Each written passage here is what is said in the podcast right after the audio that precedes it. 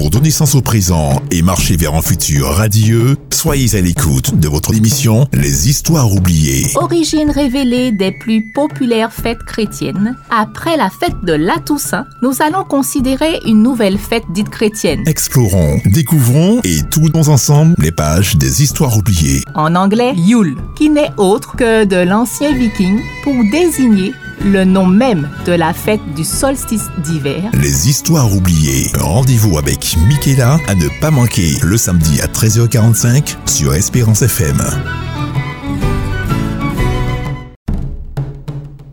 Voici les Histoires oubliées. Bienvenue à notre émission Les histoires oubliées. Nous continuons à découvrir un personnage phare de la fête de la Nativité chrétienne, à savoir le Père Noël. Votre nom? Saint-Nicolas, Votre nom? Santa Claus, Votre nom? Père Noël, Babo Natale, Père Nicole. Nous avons découvert dans un premier temps que le Père Noël est sans équivoque un personnage d'origine païenne. Dans un second temps, lors du dernier épisode, nous avons découvert que le Père Noël était un personnage central dans la célébration de Noël ou Yule, fête gallo-viking. Il serait le dieu Odin de la mythologie nordique. Au sommet de l'arbre généalogique du Père Noël se trouve Odin, le dieu à la longue barbe de la tradition gallo-viking et celtique. Nous avons également compris que pour les pratiquants du paganisme moderne, le Père Noël, dans sa célébration chrétienne, incarnerait une sorte de revanche de la victoire de la religion païenne sur la religion inquisitive de Rome. En bref, le Père Noël moderne que nous connaissons sous toutes les latitudes est issu de la tradition, la mythologie, la religion des peuples païens nordiques.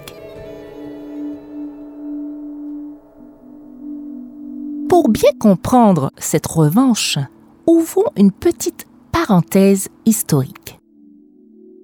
La pratique de la religion païenne gallo-viking est ancestrale et remonte de fait bien avant l'introduction du christianisme auprès de ces peuples.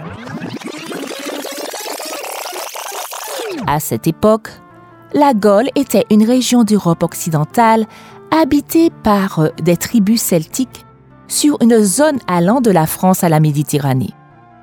L'auteur Brichant Colette Dubois, dans son ouvrage La France au cours des âges, grands jours de la vie quotidienne de 1973, explique que la religion païenne était déjà importante au cours de la période néolithique à cause justement du peuple gaulois. Preuve dans la pierre que les Gaulois pratiquaient le paganisme celtique, ces fameux menhirs et dolmens dans différents alignements datant de 4500 ans avant le christianisme. Ces pierres de près de 400 tonnes étaient utilisées par les druides, ou encore gardiens de la tradition, pour les rituels, les rassemblements druidiques, pour les solstices, par exemple, pour les observations astronomiques et pour d'autres rituels magiques et divinatoires.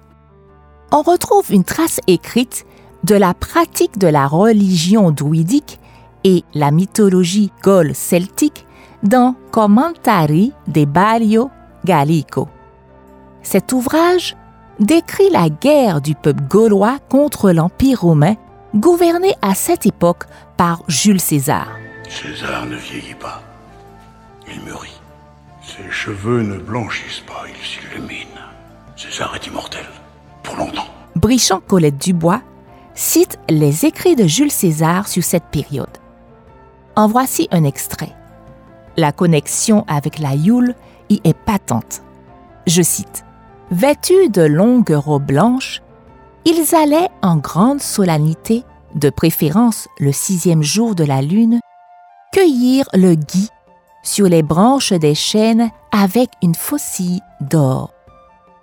Comme le gui reste vert en hiver, même lorsque les arbres sur lesquels ils poussent semblent morts, il est probable qu'ils représentaient la force de la nature, voire le triomphe de l'esprit sur la matière inerte. Fin de citation. Il apparaît que les druides formaient l'élite en charge du culte religieux, du respect des règles de la société, en charge également de l'éducation et des rituels divinatoires.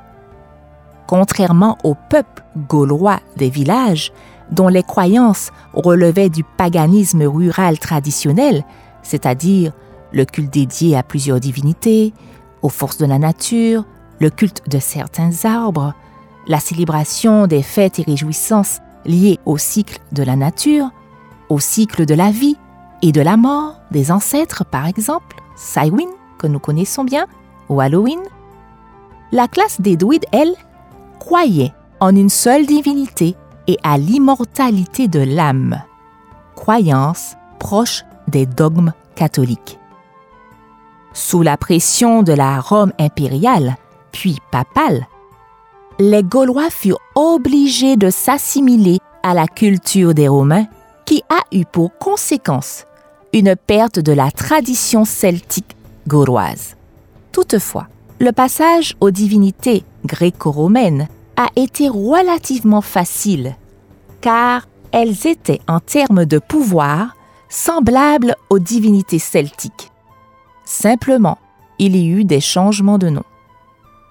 Le paganisme romain en Gaule durera jusqu'à l'arrivée des Francs et des chrétiens. Les missionnaires chrétiens travailleront à la conversion des villes au point que le christianisme deviendra la religion officielle de la Gaule. Le paganisme rural était néanmoins pratiqué par une minorité. Globalement, le christianisme aura réduit les anciennes croyances à de la superstition, à des légendes et pratiques occultes. Nous ne partirons que le travail terminé, Partoutatis. Vers 480, la conquête des régions nordiques telles que la Belgique par les Francs, associée au flux migratoire des Germains, conduiront à introduire le paganisme germanique, à savoir le culte d'Odin, Père Odin, Père Noël. Odin, c'est le roi des dieux de la mythologie nordique. Les vikings l'adoraient, mais les derniers druides aussi. Comprenons que même si les Francs établirent de bonnes relations avec l'Église catholique, notamment par la conversion de tête couronnée, la Gaule n'a pas été totalement chrétienne. La non-conversion d'une frange de la population de la Gaule restera un problème pour l'Église de Rome. Cette dernière développera une grande méfiance contre ces minorités pratiquant des cultes païens. Commencera la chasse aux hérétiques, aux sorciers et sorcières, gardiens de la tradition et culte gallo-germain. En France, au XVIIe siècle, sous l'Inquisition, une grande vague de persécution exercée avec brutalité conduira au bûcher beaucoup de païens, de sorciers, de sorcières, de philosophes, de gardiens de la religion gallo-viking. Pendant cette période, la clandestinité était le mot d'ordre. La pratique de la confession par l'Église catholique favorisera la délation de personnes qui n'étaient ni sorciers ni philosophes ou druides. Dans ce contexte, le pratiquant du paganisme moderne explique qu'Odin a dû se dissimuler derrière le personnage du Père Noël pour protéger la fête de Yule et les traditions qui étaient interdites car jugées païennes par l'Église de Rome et les inquisiteurs. Les symboles du culte d'Odin seront alors christianisés par l'Église de Rome. L'arbre d'Odin deviendra la crèche de Jésus. Toutefois, les gardiens de la tradition du Père Odin, les druides non exterminés, continueront à transmettre de manière secrète les rituels et le sens des symboles. Vers le 19e siècle, les druides, en usant de ruses, réussiront à réintroduire la tradition de la fête de Yule en Occident. Ils cacheront toutefois l'aspect mythologique gallo-viking, mais conserveront le sens des symboles originels. Ils réussiront à réintroduire la magie de Noël et le retour d'Odin, le Père Noël, qui sera initialement enveloppé d'un manteau vert. Ne parle-t-on pas encore aujourd'hui de magie et d'esprit de Noël? Mais une question se pose. Si Odin est le Père Noël au manteau vert, qui est le Père Noël au manteau rouge? La suite au prochain épisode. À très bientôt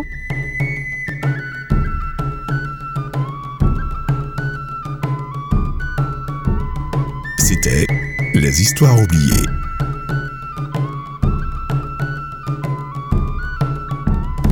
Au présent et marcher vers un futur radieux, soyez à l'écoute de votre émission Les Histoires oubliées. Origine révélée des plus populaires fêtes chrétiennes. Après la fête de la Toussaint, nous allons considérer une nouvelle fête dite chrétienne. Explorons, découvrons et tournons ensemble les pages des Histoires oubliées. En anglais, Yule, qui n'est autre que de l'ancien viking pour désigner le nom même de la fête du solstice d'hiver. Les Histoires oubliées. Rendez-vous avec Michaela à ne pas manquer le samedi à 13h45 sur Espérance FM.